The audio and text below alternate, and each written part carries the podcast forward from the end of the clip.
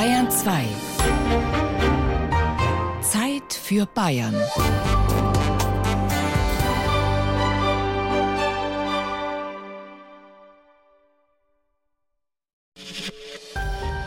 Bayern 2.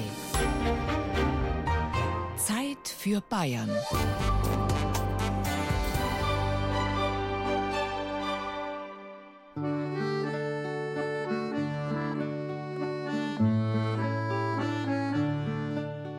Es gibt in Bayern Heimatvereine, Heimatzeitungen und Heimatabende.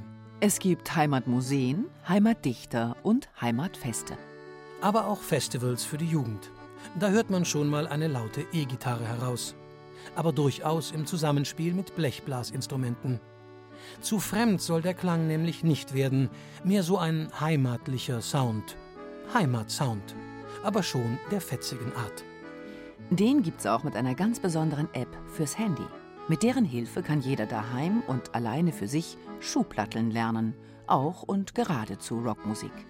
Eine Gruppe junger Burschen aus der Ortschaft Gleißenberg im Landkreis Cham hat es vorgemacht. Sozusagen Schuhplatteln Version 2.0. Im Internet lässt sich aber auch ein Online-Shop finden, der von sich behauptet, er sei der Laden, in dem man Heimatgefühl kaufen könne. Und wie groß ist dann so ein Heimatgefühl? Wie viel wiegt es? Und vor allem, wie schaut es aus? Es kann ausschauen wie ein Wetterhäusel zum Beispiel. Das klassische Modell? Bayerische Jagdhütte mit Hirschtrophäe am Giebel. Allerdings in schreiend pinker Farbgestaltung, weil wir sind ja nicht von vorgestern. Einen Stempel, mit dem man überall einen nach oben zeigenden Facebook-Daumen aufdrucken kann, Zusammen mit dem Kommentar Gfeutmer gibt es übrigens auch noch im virtuellen Internetladen für käufliches Heimatgefühl. Ja, den Bayern gefällt einfach alles, was mit Heimat zu tun hat. Nicht einmal gegen ein staatliches Ministerium für Heimat haben sie etwas einzuwenden, obwohl sie normalerweise auf jegliche staatliche Eingriffe äußerst allergisch reagieren. Heimat ist eben cool. Heimat ist, naja, es lässt sich schwer ausdrücken, aber Heimat ist einfach die Heimat. Das, was jeder Mensch braucht, da, wo man daheim ist. Im Grunde verhält es sich ähnlich wie in dem berühmten Gedicht von Gertrude Stein, in dem die oft zitierte Zeile vorkommt: Eine Rose ist eine Rose ist eine Rose. Wir Bayern haben das Mantra, mit dem man so wunderbar eine Eigenhypnose vornehmen kann, lediglich etwas abgewandelt. Bei uns lautet es: Daheim ist daheim, da komm her, da will ich wieder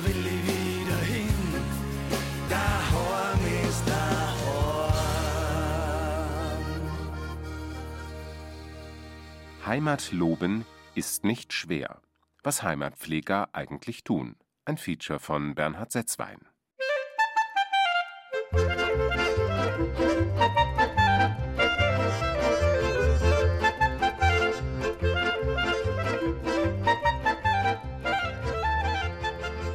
Wir im Freistaat, wir sind die Weltmeister im Daheimsein. Nirgendwo ist so viel Heimat wie bei uns. Und folglich kann es nirgendwo einfacher sein, sich heimisch zu fühlen. Wenn dem aber so ist, bleibt die Frage, warum brauchen wir überhaupt so viele Vereine, Institutionen und Menschen, die sich um die Heimat kümmern? Geht es ihr in Wahrheit vielleicht gar nicht so gut, wie es den Anschein hat? Sicherlich, Heimatpflege wird im Freistaat großgeschrieben. Aber sollte einen nicht schon der Begriff stutzig machen?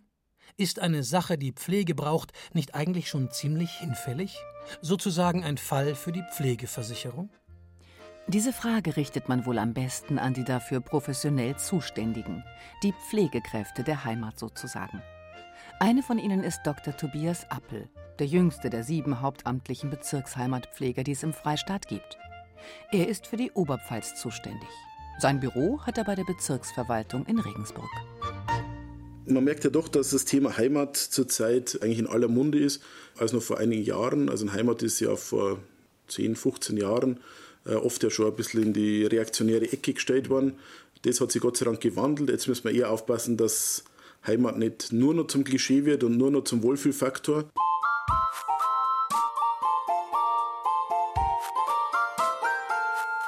Nicht zuletzt dieser Verengung aufs Klischeehafte entgegenzuwirken, darum kümmern sich Heimatpfleger. Nicht nur in der Oberpfalz, sondern in allen sieben bayerischen Bezirken sind das neben dem Chef eine ganze Reihe von Kreis-, Orts- und Stadtheimatpflegern auf regionaler und lokaler Ebene. Wobei das Wort Chef, selbst wenn es in Anführungszeichen gesetzt ist, Dr. Appel gar nicht gerne hört. Er pflegt zu seinen rund 150 Mitstreitern in der Oberpfalz ein anderes Verhältnis. Also es ist nicht so, dass der Bezirksheimatpfleger der Befehlsgeber ist und dann die unteren äh, Ebenen, Kreisheimatpfleger und Ortsheimatpfleger, die Befehlsempfänger waren, ganz und gar nicht. Es ist halt so, dass am besten halt jede kommunale Größe sollte halt eigentlich jemand haben, einen Ansprechpartner, der für so Sachen, die mit Heimatpflege zu tun haben, die sollten da halt einfach einen Ansprechpartner haben. Auf der Ebene der Orte geht halt wirklich oft darum, dass halt die Gemeinde jemand hat, der es berät, der vielleicht darauf schaut, dass wichtige Gebäude erhalten bleiben, dass man vielleicht einmal eine Ausstellung macht. Oft ist auch kombiniert Ortsheimerpfleger und Ortsarchivpfleger. Das haben wir in der Oberpfalz ganz oft. Aber das sind halt meistens, das kann man schon so sagen, meistens Pensionierte, meistens Männer, das muss man auch sagen. Ändert sich jetzt in den letzten Jahren ein bisschen. Zum einen, glaube ich, hängt es damit zusammen, dass halt gerade auf Ortsebene, sagen wir bis in die 60er, 70er Jahren, im Prinzip der Lehrer und der Pfarrer äh, waren so die bestimmenden Leute, wenn es halt um solche Fragen gegangen ist. Die haben halt so heimatgeschichtliche Sachen geschrieben, gerade im 19. Jahrhundert. Die haben so Erklärungen gegeben. Der Volksschullehrer, der alle Klassen gehabt hat, hat so ein bisschen die Ortsgeschichte erklärt. Wenn es eine Burgruine gegeben hat, ist jeder Lehrer mit seinen Schülern da hingegangen. Der Lehrer spielt eine große Rolle und der Pfarrer natürlich auch. Und das sind natürlich mal männliche Personen. Und ganz viele dieser Lehrer die, wenn dann in den Ruhestand gegangen sind oder in Pension gegangen sind, dann haben die praktisch danach noch das Amt des Ortsheimerpflegers übernommen.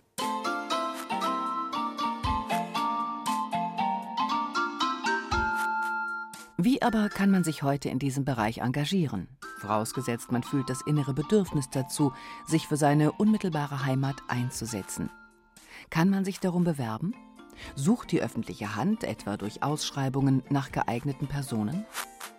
Es gibt beide Möglichkeiten, wobei es gerade bei den Kreisheimerpflegern wirklich ein ganz offizieller Vorgang ist. Also das, auch wenn jemand schon mal im Amt ist, wird er dann nochmal um fünf Jahre verlängert. Der kriegt dann vom Landrat oder von der Landrätin eine Urkunde ausgehändigt. Äh, da gibt es dann oft sogar einen Kreistagsbeschluss oder zumindest einen Beschluss im Kulturausschuss. Das hört jetzt sehr hochtrabend an. In der Realität ist natürlich schon so, dass man zum einen auch froh sein muss, wenn sich jemand in dem Bereich, der doch sehr zeitaufwendig ist, gerade Kreisheimerpfleger, wenn sich da jemand auch engagiert. Und es gibt aber auch die Möglichkeit, im Landkreis Spandau haben wir es jetzt erst gehabt vor kurzer Zeit, da hat es tatsächlich eine öffentliche Ausschreibung gegeben und da hat man sich darauf bewerben können. Man stellt schon fest, das ist ganz interessant in den letzten Jahren, dass doch eine gewisse Professionalisierung auch kommt. Also dass jetzt kommen auch Leute, die halt irgendwie Architektur studiert haben mhm. oder Geschichte studiert haben.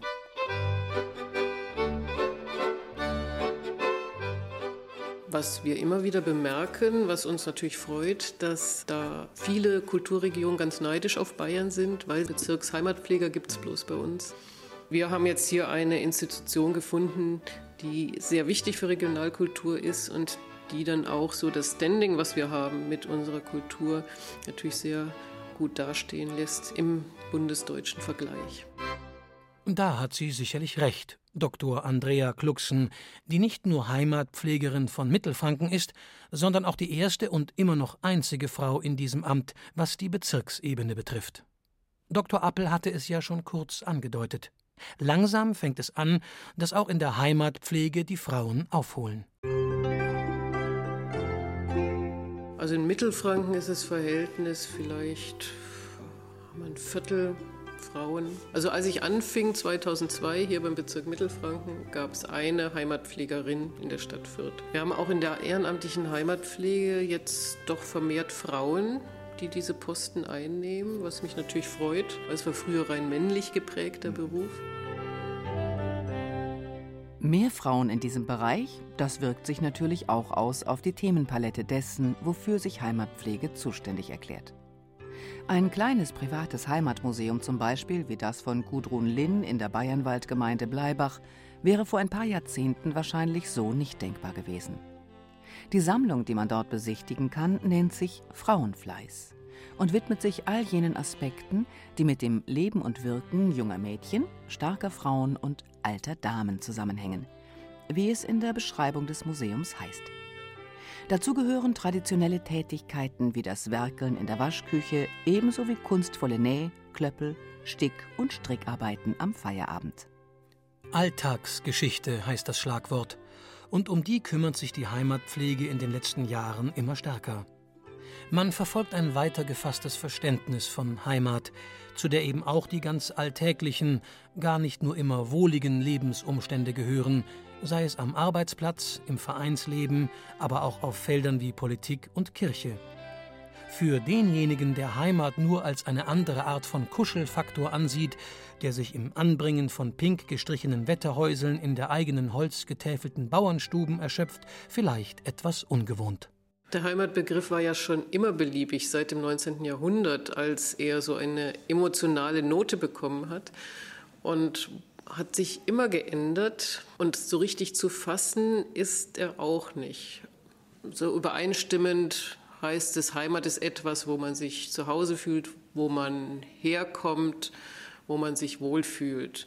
Aber es gibt natürlich noch andere Heimatbegriffe und selbst wenn ich jetzt sage, ich, da wo ich herkomme, das ist Heimat, ist es auch ein bisschen schwammig. Nämlich heutzutage ist man irgendwo, wo man nicht unbedingt geboren ist, fühlt sich trotzdem heimisch. Also deswegen dieses etwas Unspezifische des Heimatbegriffs ist eigentlich charakteristisch für den Begriff, hatten wir schon immer und äh, wird wohl auch weiterhin so bleiben.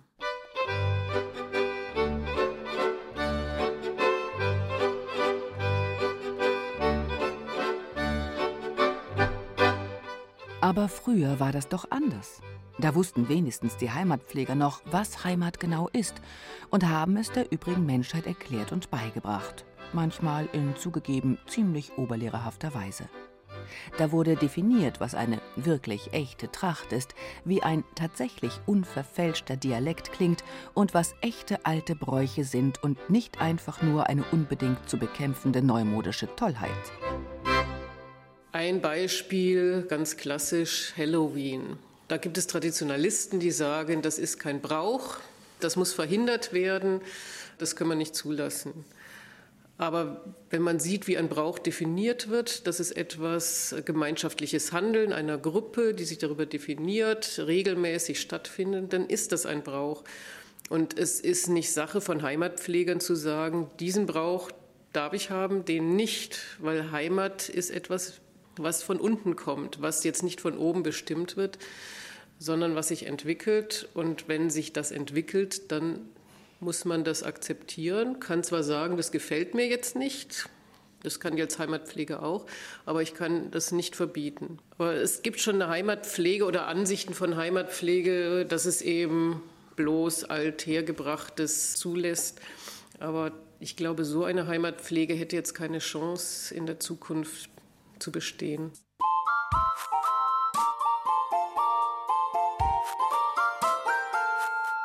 Das ist doch einmal ein Wort. Und noch dazu aus dem Munde einer Bezirksheimatpflegerin.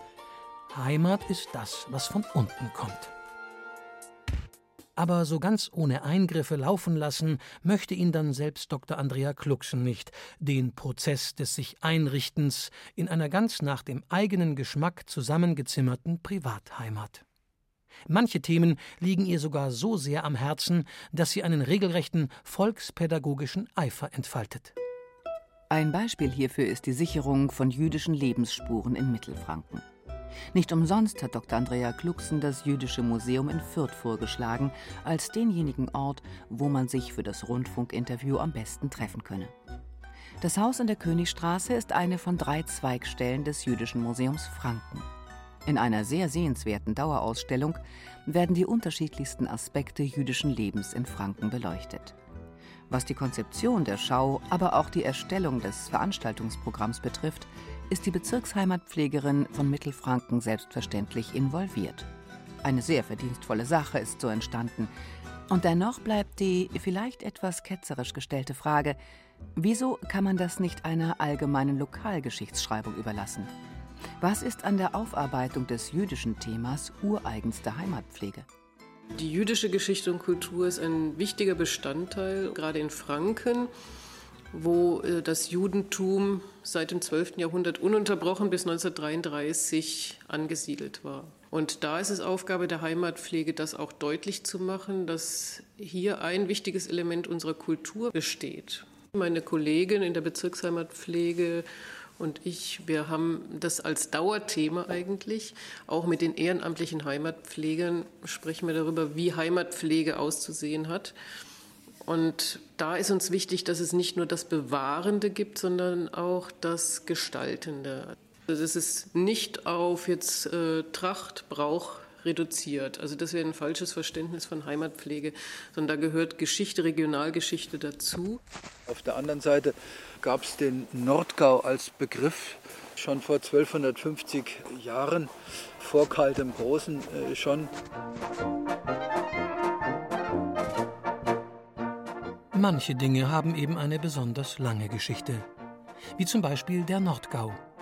Davon erzählt Dr. Wilhelm Weidinger in dem wunderschönen Biergarten der Ausflugsgaststätte auf dem Lahmberg am Rande von Cham. Er steht als Präsident dem Oberpfälzer Kulturbund vor.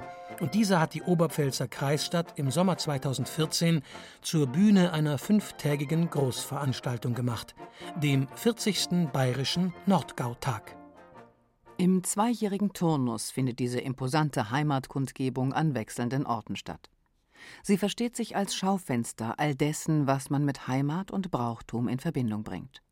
Und zwar in einem Kulturraum, der vielleicht, mag ja sein, einen etwas seltsamen Namen trägt, der aber eben eine lange Tradition hat. Er hat auch eine Bedeutung, indem er den nordbayerischen Kulturraum, geprägt vor allen Dingen durch die nordbayerische Sprache, zeigt. Und da gehören halt die Egerländer dazu, da gehört ein Teil der südlichen Oberfranken dazu, so Landkreis Wunsiedel, Marktredwitz und so weiter. Und da gehört ja ganz überwiegend die Oberpfalz äh, dazu.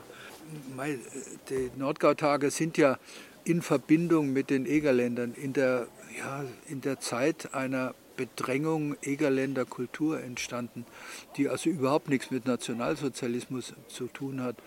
Das Kritische dabei ist wohl der Zusammenstand zwischen Nord und Gau.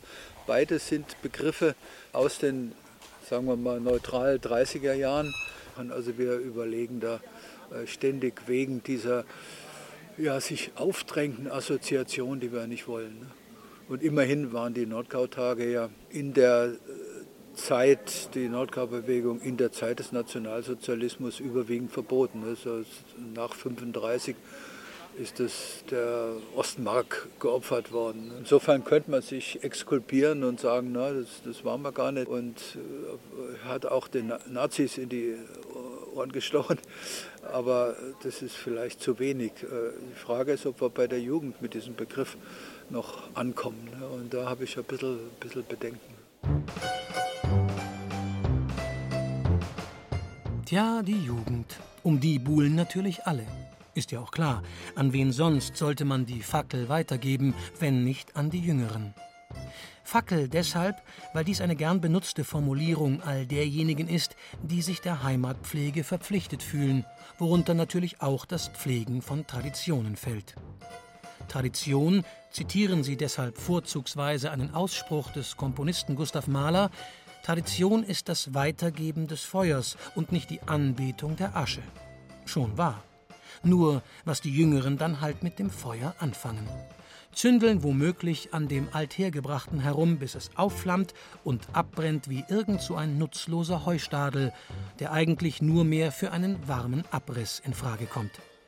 Eine Sache, mit der die Jugend momentan besonders gerne spielt, ist die Volksmusik. Weil sich nämlich gezeigt hat, die bietet ein wahrlich weites Feld. Darauf ist viel Platz.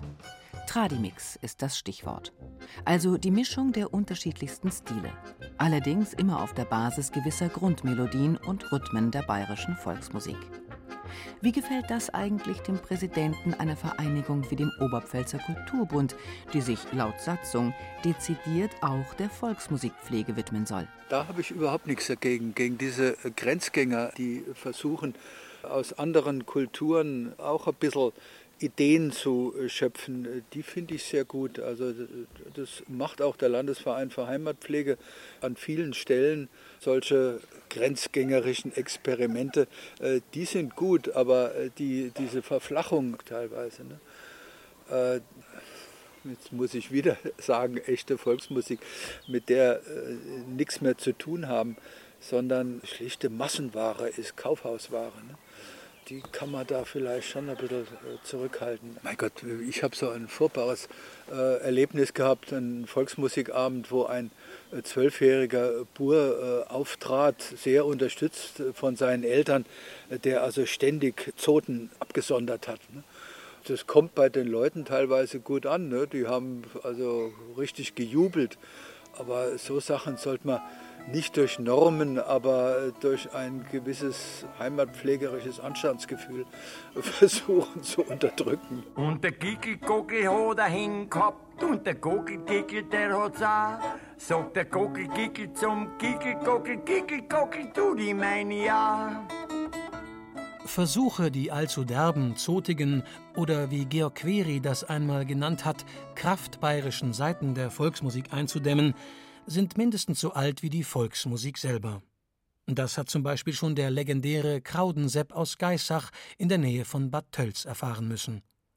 Das war ein recht schlitzohriger, urwüchsiger Volksmusikant, auf den sich mehr oder weniger alle Größen der heutigen bayerischen Musikszene als ihren Ahnvater berufen, sei es der Ringsgwandel, die Biermöselblasen und auch Willi Michel.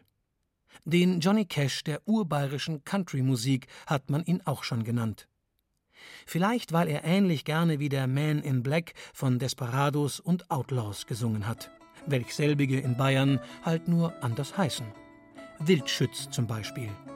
Das hässliche Wort Wilderer mag man in Bayern nämlich nicht so gerne. Und ein Eisenbahner und zwei Bedelmanner und der Glaubauf und der Nicolo, die sind miteinander auf Ideen gegangen, sind bis heute noch nicht da. Moritaten über solche Anarchos mit rußgeschwärztem Gesicht hat der Kraudensepp ebenso im Repertoire wie etliche besonders scharfe Gstanzel, die gepfeffert waren mit Spitzen gegen die Obrigkeit, den Klerus und überhaupt Anstand und Sitte. In den 1960er Jahren hatte das noch echtes Konfliktpotenzial. Mit seinen Entdeckern und Förderern, den Volksmusikkoryphäen der damaligen Zeit, dem Vandalwastel und dem Chiempauli jedenfalls, musste der Kraudensepp so manchen Streit ausfechten. Zwar luden die beiden den eigenwilligen Kleinhäuslerbauern in ein Tonstudio des Bayerischen Rundfunks ein, um Aufnahmen von seiner Sangeskunst und seinem Zitterspiel zu machen, gleichzeitig gaben sie ihm aber auch unmissverständlich zu verstehen, dass bestimmte Stückeln gewissermaßen tabu seien. Denn er wolle doch sicherlich nicht dazu beitragen, dass der Eindruck entstehe, bayerischer Volksmusik hafte etwas proletarisch Aufrührerisches und dreckbärenhaft Zotiges an. Immerhin hielten damals Landler und Polka gerade Einzug in die gutbürgerlichen Wohnstuben. Volksmusik sollte sittsam, sauber, brav und heile weltmäßig sein. Es ging, wie man sieht, letzten Endes um die Deutungshoheit. Und das ist selbst heute noch so, obwohl in der Volksmusik seit geraumer Zeit ein erfreulich frischer Wind weht. Da sind die unterschiedlichsten Stilmixturen möglich, und trotzdem flammt hier und da der alte Streit auf, was denn nun wirklich echte Volksmusik sei. Vielleicht kann Roland Pongratz aus der niederbayerischen Kreisstadt Regen bei den Definitionsschwierigkeiten helfen. Immerhin ist er Gründer und Organisator des Volksmusikfestivals Drumherum, bei dem alljährlich nicht nur Musikanten aus dem Bayerischen Wald auftreten, sondern auch aus der Schweiz, Österreich, Tschechien, Polen und der Slowakei. Er muss doch folglich wissen, wie man Volksmusik grenzüberschreitend definieren könnte. Ich bin grundsätzlich kein Freund von Definitionen von Volksmusik, weil in meinen Augen ist das Wort Volksmusik keine Definition, sondern eher ein Gefühl. Man kann es ein bisschen vergleichen wie mit Natur. Das Wort Natur beinhaltet auch keine Definition, sondern ist mehr ein Gefühl. Und der eine findet, wenn er in seinem Garten sitzt, wo die Hecken schön geschnitten ist und wo die Rosen zurückgeschnitten worden sind, empfindet, dass das dort Natur ist. Der nächste geht in einen Nationalpark ein und sagt entwurzelte Bäume und sagt, das ist Natur. Und so ähnlich ist es mit der Volksmusik auch der eine sagt, das ist für mich Volksmusik und der nächste sagt halt wieder Stoffel Well. Also ich finde die Toten Hosen haben Volksmusik. Darum glaube ich, ist es ganz schwierig, da überhaupt Definitionen zu finden und ich glaube, dass auch unsinnig ist, weil die Schubladendenkerei eigentlich in dem Bereich in der Zwischenzeit überflüssig geworden ist. Nicht ins Bild, genauer Höhebild des ein oder anderen, wird es vielleicht passen, dass beim Volksmusikpfleger leider kein Waldbach im Hintergrund rauscht sondern der Verkehr der Umgehungsstraße von Regen. Roland Pongrads Wohnhaus steht nämlich im Neubauviertel von Regen. Da zwitschern nicht nur Vögel, da sägt auch mal ein Landjugendlicher mit seinem zylinderaufgebohrten Moped vorbei. So ist es nun mal in den modernen Zeiten. Zu Roland Pongratz aber passt das sehr gut. Denn an dem 1971 Geborenen ist vieles modern, neu, frisch, unkonventionell und von einer äußerst sympathischen Ideologiefreiheit.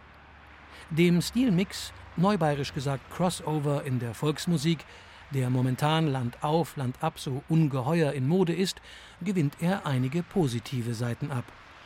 Dennoch sieht er das Phänomen neue Volksmusik durchaus auch kritisch. Wenn aber natürlich Marketingstrategen, und seine gibt es ja gerade nur auf diesem Feld der neuen Volksmusik, praktisch weiß gespannt, das ist gerade in an jedem musikalischen Ereignis, das wo auch nur annähernd irgendwas mit Bayern zum Tor hat, den Stempel neue Volksmusik oder sowas aufgedruckend, dann ist das natürlich auch problematisch, weil da gibt es also wirklich bei vielen Sachen auch da ich jetzt aus meinem Volksmusikgefühl heraus sagen, obwohl das schon sehr weit gesteckt ist, das hat überhaupt nichts damit zu tun. Weil jetzt bloß weil einer Borisch singt, ist jetzt für mich noch nicht, äh, hat nichts mit dem Wort Volksmusik zu tun.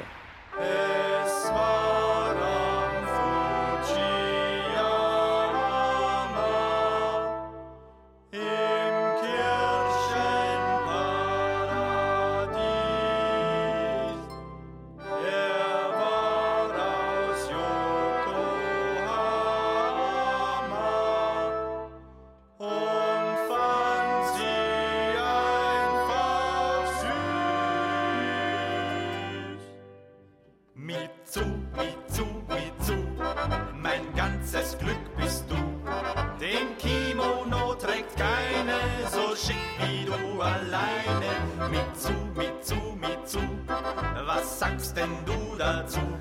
Ich weiß was für uns beide, das wär so schön Mitsu. Heute Abend ist Laternenfest. Auch das geradezu Hörende könnte man neue Volksmusik nennen. Es ist dies ein japanischer Foxtrott mit Titel Mitsu, den Christian Brun und Georg Buschor, zwei bekannte Schlagerkomponisten bzw. Texter, 1963 herausgebracht haben. Roland Pongratz hat ihn auf der CD Wirtshaus mit der Gruppe F Tam Tam eingespielt. Eine Formation, die größtenteils aus Schülern des auch als Musiklehrer arbeitenden Volkskundlers besteht. Auf der Scheibe findet sich ein schöner Stilmix, so etwa eine böhmische und eine ungarische Polka sowie eine Komposition des Mexikaners Juan José Espinosa. Trotzdem klingt alles irgendwie bayerisch. Diese Anverwandlungen sind allerdings große Kunst und hören sich, wenn man ehrlich ist, auch nur von sehr ausgebufften Profimusikern wirklich mitreißend an.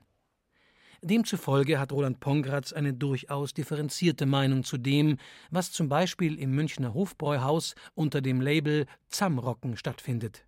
Das Ganze ließe sich als total globalisierter Hüttenabend bezeichnen, bei dem zum Beispiel afrikanische Trommler mit bayerischen Blechbläsern zusammenspielen. Wenn man es jetzt hinsetzt und einmal alle Gruppen, die da in Frage kämen für dieses zusammengerockt, die wirklich gut zu dem Thema passen, dann ist die Sendung innerhalb von zwei Jahren, fangen sie von vorne an. Weil es gar nicht so viele Gruppen gibt, die das wirklich auf einem guten Niveau machen können. Und dazu ist wirklich sehr viel Können notwendig, damit das für beide, weil man hat ja beide Seiten. Es muss dem passen, der von der traditionellen Volksmusik herkommt und es muss dem passen, der mit dem anderen Stil was zum Tor hat. Und um das wirklich gut auszuführen, ist es wirklich sehr, sehr schwierig und anspruchsvoll für die Gruppen. Und darum ist es zwar eine Bewegung, die es in den Medien gibt und die es auf die Konzertbühnen gibt, aber ich glaube, dass keine wird, die durchsagt bis zu den Musikschulen und sowas, dass sie alle hinstellen und sagen, wir gründen jetzt eine Band, äh, wir möchten auch gerne so nachspielen. Das ist zu aufwendig, das gelingt eigentlich erst den wirklich gut und sehr gut ausgebildeten Musikern oft erst nach dem Studium oder wenn er sich sehr lange Zeit mit einem bestimmten Feld auseinandergesetzt haben. Den Medien will Roland Pongratz zum Schluss aus seinem Kulturbüro im Regener Neubauviertel noch etwas mitgeben. Mitgeben im doppelten Wortsinn. Einen Gedanken nämlich, aber auch einen leichten Rempler gegen das Schienbein. Er findet nämlich, dass diese ganze Aufgeregtheit um die Deutungshoheit, was wahre Volksmusik sei, reichlich übertrieben ist. Als Organisator des Drumherum-Festivals kommt Roland Pongratz ja auch viel mit Volksmusikgruppen aus anderen Ländern zusammen. Und da stellt er Folgendes fest. Ja, es gibt schon also in den Ländern auch Diskussionen, wie heftig das jetzt die sind, weiß ich nicht. Also ich darf aber sagen, dass jetzt bei uns der, der Streit an sich nicht so heftig eigentlich ist, sondern nur wirklich ab und zu nur mal aufflackert. In Bayern gibt es ja x so kleine Volksmusikfestivals, die ähnlich sind wie es drumherum. Da funktioniert das Miteinander von diesen Stilen blendend ich habe noch keinen Artikel gelesen oder noch keinen Fernsehbeitrag gesehen, wo das ausgestrichen worden war, dass dieses Nebeneinander und Miteinander blendend funktioniert. Aber kaum sagt einmal einer, hey, das, was die machen, das passt überhaupt nicht. Schwuppdiwupp ist das ein Riesenthema. Und in Gazetten, man weidet sich halt auch gern an dem in Deutschland. Das da ich eher sagen, ist typisch deutsch.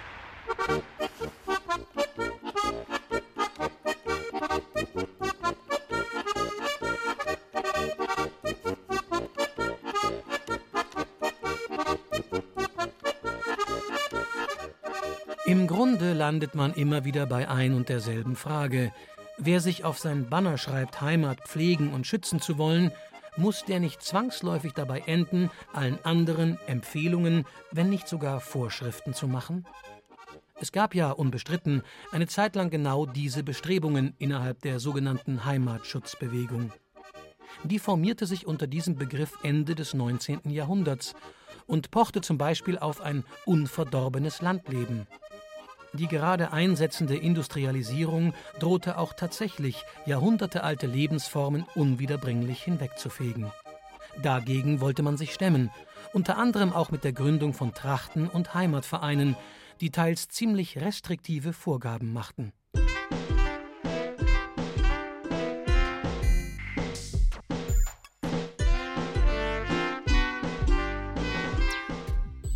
Ein ewiges Streitthema, das selbst heute manche Zeitgenossen noch nicht zur Ruhe kommen lässt, ist die Frage, was ist echte Tracht? Im Zuge der allgemeinen Verstädterung der Landbevölkerung verschwand zwangsläufig das, was viele als bäuerische Tracht verstehen. Mittlerweile sind wir bei einem Zustand angelangt, der mit einem neubayerischen Anything Goes beschrieben werden kann. Anschauungsmaterial zuhauf liefert alle Jahre wieder zum Beispiel die Erlanger Bergkirchweih. Was dort an Dirndl-Kreationen ausgeführt wird, ist manchmal von solch farbschreiender Geschmacklosigkeit, dass man den Damen nur mehr raten möchte, sich doch bitte gleich als giftgrünes Sonnenscheinanzeigefräulein ins pinke Wetterhäusel zu stellen.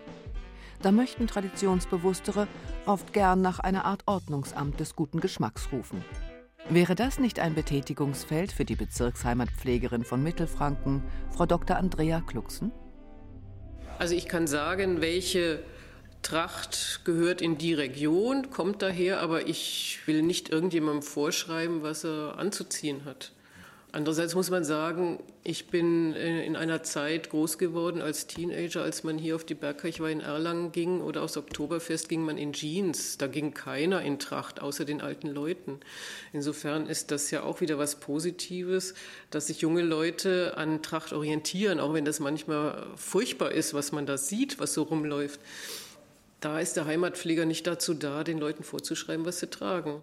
Ein Feld aber gibt es, da legt sogar Dr. Andrea Klucksen ihre an sich ja sympathische, vornehme Zurückhaltung ab. Dann nämlich, wenn es um das Thema geht Heimat, deine Bauten.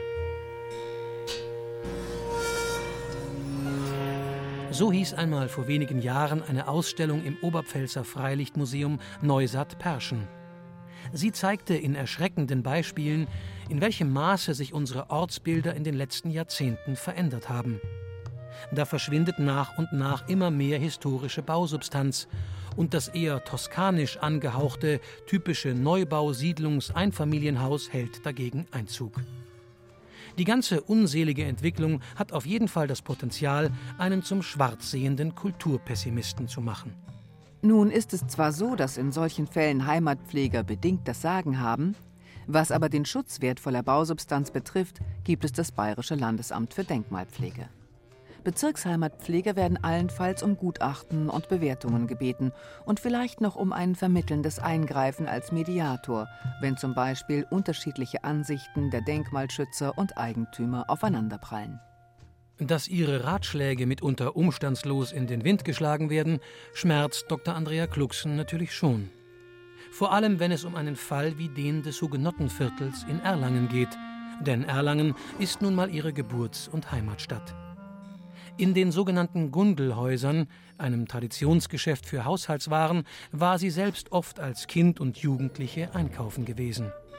Obwohl unter Ensembleschutz stehend, sind zwei der von hugenottischen Familien im 18. Jahrhundert erbauten Häuser abgerissen worden. Da hat ein Investor die Gundelhäuser gekauft. Die waren natürlich zum Teil schon kaputt, muss man sagen. Darum ist es ein bisschen ein Grenzfall. Teile mussten abgerissen werden, aber es gab da noch Fassaden, historische Teile. Inzwischen sind alle abgerissen und der Investor sagt, er baut es halt genau so wieder auf, dann wird es noch viel schöner. Und das ist natürlich etwas, da sträuben sich einem Denkmalpfleger sämtliche Haare, weil es uns ja um die historische Substanz geht und nicht darum, etwas neu aufzubauen, so ein potemkinsches Dorf. Und da denke ich, wenn es da um Geld geht, ein Investor, dann wird gerne darauf verzichtet, ein Denkmal zu schützen. Und wenn es ein kleiner Privater ist, dann werden Auflagen gemacht, die viel Geld erfordern. Und das ist etwas, was mich einfach aufregt, dass die öffentliche Hand selbst äh, sich nicht an ihre eigenen Regeln hält. Also hin und wieder, nicht immer, aber äh, das regt mich dann besonders auf. Ein Beispiel dafür, wie hart es einen privaten Eigentümer treffen kann, wenn sich erst einmal das Landesamt für Denkmalpflege, und zwar ungefragt und oftmals völlig überraschend, für ein bestimmtes Bauobjekt zu interessieren beginnt, zeigt der Fall des Ehepaares Fahrt Kelling. Das bewohnte zusammen mit seinen Kindern viele Jahre lang eine Villa östlich des Erlanger Altstadtkerns in unmittelbarer Nähe zum Flüsschen Schwabach gelegen. Erbaut worden war das Haus 1967 und zwar vom Vater von Frau Fahrtkelling. Das war eine Zeit, in der Heizöl spottbillig war. Wärmetechnisch machte man sich damals beim Hausbau keine allzu großen Überlegungen. Und auch die Nähe zur Schwabach schien wohl erst einmal als unproblematisch eingeschätzt worden zu sein. Gut vier Jahrzehnte später stellte sich das freilich völlig anders dar. Unter energetischen Gesichtspunkten betrachtet, musste man zu dem Schluss kommen, dass so ein Haus kaum mehr zu unterhalten war. Und die immer wieder auftretenden Schäden durch nach oben drückendes Grundwasser bei Hochstand der Schwabach, damals baute man noch ohne Bodenwanne, taten das Übrige, um eine nicht einfache Entscheidung vorzubereiten. Wir haben uns nach langem, nach langem Überlegen, weil sein Elternhaus reißt mir jetzt nicht so ohne weiteres ab haben wir hin und her überlegt, haben es tatsächlich dann die Entscheidung getroffen, es abzureißen und in derselben Größe, also sprich, diese neuen Baukörper wären auch nicht größer gewesen wie jetzt der, der Grundriss. Und es wären jetzt dann drei Stadthäuser gewesen, also praktisch die Bauanmutung fast gleich. Und als mein Vater dann verstorben war, haben wir gesagt, okay, jetzt gehen wir es an. Und ganz stolz das Zeug eingereicht. Ja, dann irgendjemand gesagt, ja, so eine Villa und dann kommen da Hühnerställe hin. Das gehört unter Denkmalschutz. Und dann ist eben jemand vom Denkmalschutz gekommen, ein netter Mensch so, aber mhm. ähm, und der hat dann gemeint, ja, also nach langem, hm, was soll ich jetzt machen oder nicht, hat er es unter Denkmalschutz gestellt. So, und dann standen wir da. aus allen Wolken gefallen. Ja, allerdings. Mittlerweile hat das Ehepaar die für sie niederschmetternde Nachricht auch schriftlich vorliegen. Im Gutachten des Bayerischen Landesamtes für Denkmalpflege wird neben dem besonderen Architekturstil des Betonskelettbaus auch dessen künstlerische Gestaltungselemente hervorgehoben. Der Vater von Frau Fahrt-Kelling hatte nämlich einen befreundeten Künstler, den in Erlangen durchaus bekannten Herbert Martius, gebeten, einige der grauen Sichtbetonteile farbig zu gestalten. Eine Entscheidung, die wahrscheinlich aus völlig gutmeinenden, mäzenatischen Gründen getroffen wurde, die aber jedem als warnendes Beispiel vor Augen stehen sollte, der sich unter Umständen mit dem Gedanken trägt, sein trautes Heim mal schnell durch einen Graffiti-Künstler aufhübschen lassen zu wollen. Es könnte sein, dass man sein Haus durch diese Veränderung zu einem auf alle Zeit unabreißbaren Denkmal macht. Wobei der Fairness halber gesagt werden muss, die bunt bemalten Betonbrüstungen allein begründen im Falle der Martius-Villa noch nicht den Denkmalcharakter. Wieder draußen auf dem Flachdach weist uns Frau Fahrt-Kelling auf die, aus Sicht der Denkmalschützer, gravierenderen Gründe hin. Unter Denkmalschutz gestellt ist es wegen diesem Wabendach. Das wird dann in der Würdigung mit irgendwelchen anderen Wabendächern von irgendeiner Kirche, weiß der Kuckuck wo, verglichen und der Brutalismus, dass man eben den Beton sieht und dass äh, industrielle Fertigungsweisen auf einen Villenbau quasi übertragen worden ist. Und das wäre also das ganz Außergewöhnliche daran, aber das ist doch eigentlich ein völliger Schmarrn, weil so außergewöhnlich ist das nicht, dass man industrielle Bauweisen auf Wohnhäuser übertragen hat. Jede Plattenbauweise macht das. Ne? Ich, ich frage mich immer, wann sie mal einen Plattenbau unter Denkmalschutz stellen. Ich weiß es nicht. Sehen Sie die Gründe ein oder sagen Sie nach wie vor, am liebsten wäre uns ein Meteoritfleck drauf und das Ganze ist platt? Ja, eigentlich schon. Das wäre an sich äh, schon eine nette Lösung. Oder die Allgemeinheit, für die es ja angeblich unter Denkmalschutz gestellt worden ist, beteiligt sich in größerem Maße. Also wenn von da eine größere Förderung kommen würde, dann könnte man damit leben. Würden wir auch die Verantwortung dafür übernehmen.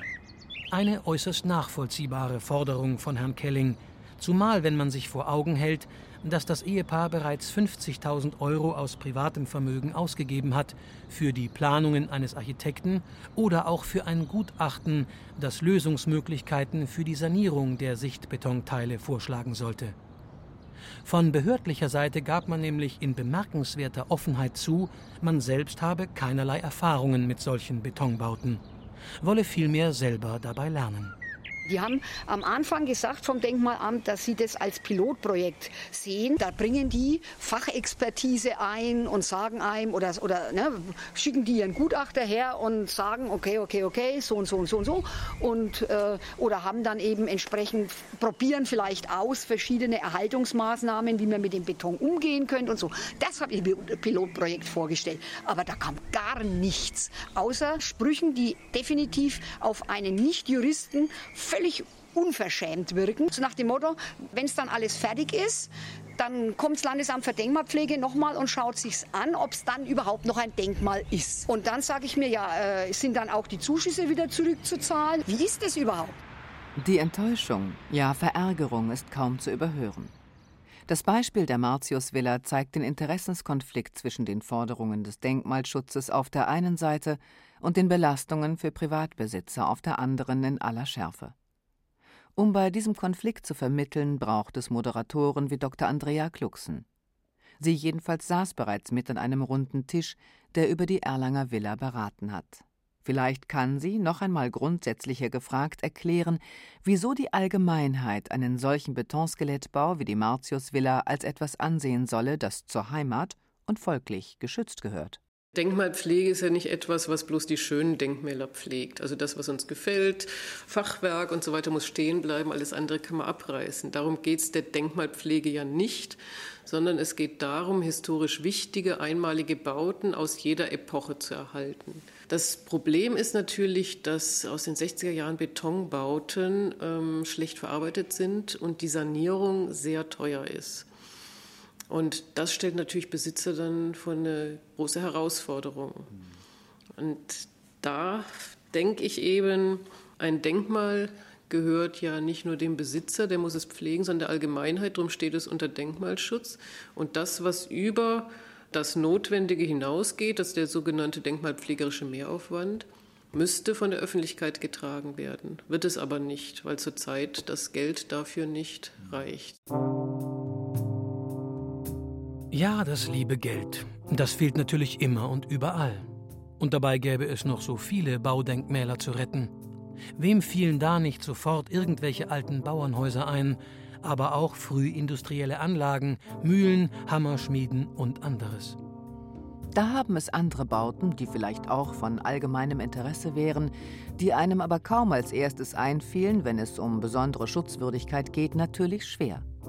Sie fallen einem auch deshalb nicht gleich ein, weil sie a. den meisten gar nicht erst im Bewusstsein sind und b. weil man sie, hat man kein geschultes Auge, gar nicht sieht. Die sind nämlich gut versteckt, größtenteils im Boden. Von denen sollte nämlich gar niemand etwas wissen. Die waren gewissermaßen strenge Geheimsache. Und jetzt mache ich mal den Schacht dann auf. Du brauchst Führhandschuhe, Robert. Also das ist für jede Straßensprengschacht das gleiche. Das ist immer der gleiche Deckel, immer die gleiche Schraube, immer alles gleich. Wir haben also oben eine Schutzschraube, die einmal die Befestigungsschraube des Deckels sichert. Weil da unten ist jetzt eigentlich erst meine Schraube, die den Deckel sichert. Das heißt, damit ich den nicht einfach rausheben kann. Ein Kanaldeckel, wenn ich einen Haken habe, hebe raus. Hier muss ich erst einmal anfangen aufzuschrauben und letztendlich den Deckel zu lösen. Vielleicht muss man sagen, Entschuldigung. Ja, kann ich schon sagen. Typisch sind diese Kreuzdeckel. Da Ja. erkennt man den sofort weg von einem normalen Kanaldeckel. So, Robert, dann heben wir den raus. Den heben wir, heben wir darüber, weil dann kann man da nach unten. Also der Deckel hat 127 Kilogramm. Ja. So, jetzt haben wir den Deckel raus. Jetzt können wir schon näher rankommen. Lassen wir mal reinschauen. Da ist also eine Traverse. Die kann man rausnehmen. Das ist mit einem Band gesichert, damit es nicht nach unten fällt. Die legt man dann praktisch erstmal auf die Seite und entnimmt die Ladestangen. Ladestangen, interessant. Genauso wie die Erläuterungen des Herrn Wallmeister Andreas Götz von der Bundeswehr, dass sich keineswegs unter jedem, oberflächlich betrachtet, Kanaldeckel lediglich ein normales Abwassersystem verbergen muss. Kann nämlich auch ein sechs Meter tiefer Schacht sein, der, mit Hilfe eben jener Ladestangen, bis zum Rand mit TNT-Sprengpaketen, die wie runde Käseleiber aussehen, gefüllt werden kann um dann in die Luft gejagt zu werden, samt der Straße, die für den Durchzug feindlicher Panzerverbände unpassierbar gemacht werden soll. Relikte aus der Zeit des Kalten Krieges sind solche Straßensperranlagen, wie sich auch eine am Ortsausgang der oberpfälzischen Gemeinde Hirschau an der Kreisstraße nach Ehrenfeld befindet. Dorthin eingeladen zu einer, wenn man so will, heimatkundlichen Exkursion hat die Volkshochschule des Landkreises Amberg-Sulzbach. Und zwar auf Initiative eines Mannes hin, dem der Erhalt dieser Zeitzeugnisse ein Anliegen ist.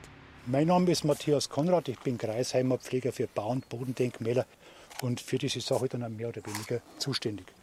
Im Landkreis Amberg-Sulzbach gab es 53 Sperren, 53 vorbereitete Sperren. Sie sind Geschichte und legen Zeugnis ab von der militärischen Bedrohung, unter der die Bevölkerung damals lebte. Und das hat das Bayerische Landesamt für Denkmalpflege bereits vor zehn Jahren erkannt und hat damals 2004 vier Sperren und eine Munitionsbunkeranlage in die Denkmalliste eingetragen. Wenn man sich vor Augen hält, dass es am Ende des Kalten Krieges in Bayern rund 2000 solcher Anlagen gab, dann ist vier bzw. fünf Objekte doch eine relativ geringe Zahl. Und deshalb habe ich also zusammen mit dem Herrn Stabsfeldwebel Götz versucht, die Liste zu erweitern. Und es ist uns auch gelungen, sechs Sperren und eine Munitionsbunkeranlage nachtragen zu lassen. Und dabei handelte es sich vor allem um Sperren oder um Sperreinbauarten, die noch nicht gelistet waren. Diese Exkursion der Volkshochschule Amberg-Sulzbach ist recht gut besucht, was angesichts der Thematik vielleicht überraschen mag. Straßensperranlagen, die einem normalerweise nie auffallen würden und die in der ganz überwiegenden Mehrzahl sowieso schon zurückgebaut und verschwunden sind, wer soll sich für die schon interessieren? Und vor allem für deren Erhalt einsetzen? Während Wallmeister Andreas Götz schon wieder zusammenräumt und seinen Sprengschacht wieder verschraubt, fragen wir einen der Teilnehmer dieser Veranstaltung, wie er nun, nach dem, was er alles gehört hat, dazu steht, dass sich Heimatpflege und Denkmalschutz auch um solche Anlagen kümmern. Also ich finde, es ist einfach notwendig, das zu erhalten, was einfach Vergangenheit ist. Und es ist traurig, dass man im eigenen Ort gar nicht mehr weiß, was zwei Kilometer entfernt eigentlich stattfindet oder stattgefunden hat.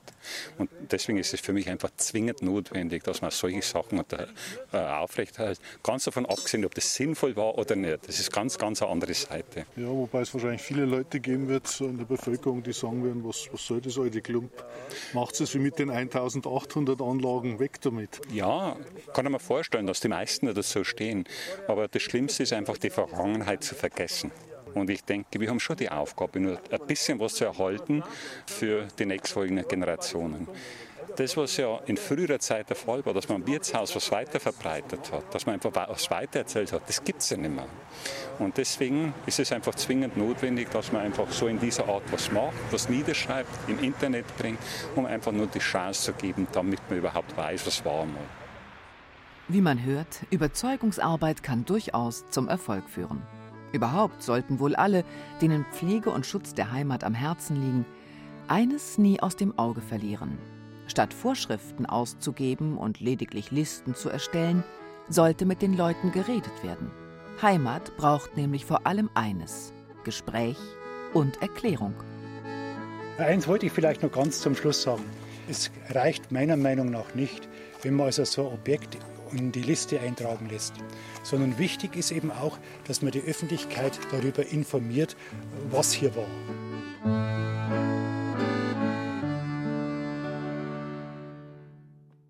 Das war das Feature Heimat loben ist nicht schwer, was Heimatpfleger so tun von Bernhard Setzwein, eine Wiederholung aus dem Jahr 2014. Gesprochen haben Petra Nacke und Florian Walter. Die Sendung gibt's auch als Podcast zum Nachhören oder Herunterladen, wie alle Feature der Reihe Zeit für Bayern im Internet unter bayern2.de.